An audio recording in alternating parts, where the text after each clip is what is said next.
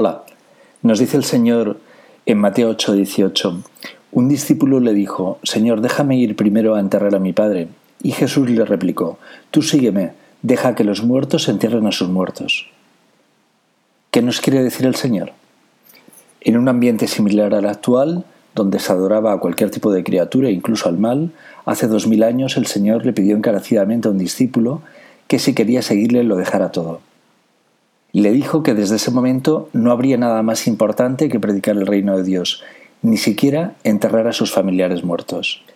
Le dijo que el reino de Dios es la libertad de las personas, que escuchando la palabra de Dios y guardándola, vencerían al maligno, que les tiene esclavos del pecado por una eternidad, vencerían a la muerte, y sin su palabra, sin su espíritu, le resultaría imposible.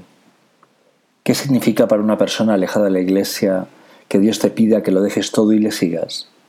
¿Significa tal vez que venda mi coche o mi casa con mis muebles o tal vez un barco que tengo amarrado en el puerto? No, lo que significa es que vendas todas las miserias que existen en tu interior, te desnudes ante Dios y lo pongas en el lugar que te solicita y le corresponde, le adores sobre todas las cosas, porque para ello te ha creado.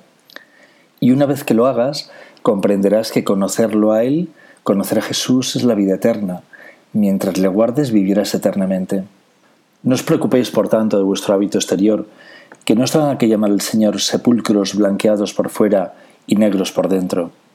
Cierto que las personas que no siguen a Dios y no le adoran, tampoco tienen vida en ellos, porque aborrecen a Dios, y de ahí que el propio Dios los califique de muertos vivientes. De vosotros depende exclusivamente estar junto a Dios y vivir desde ahora eternamente con Él.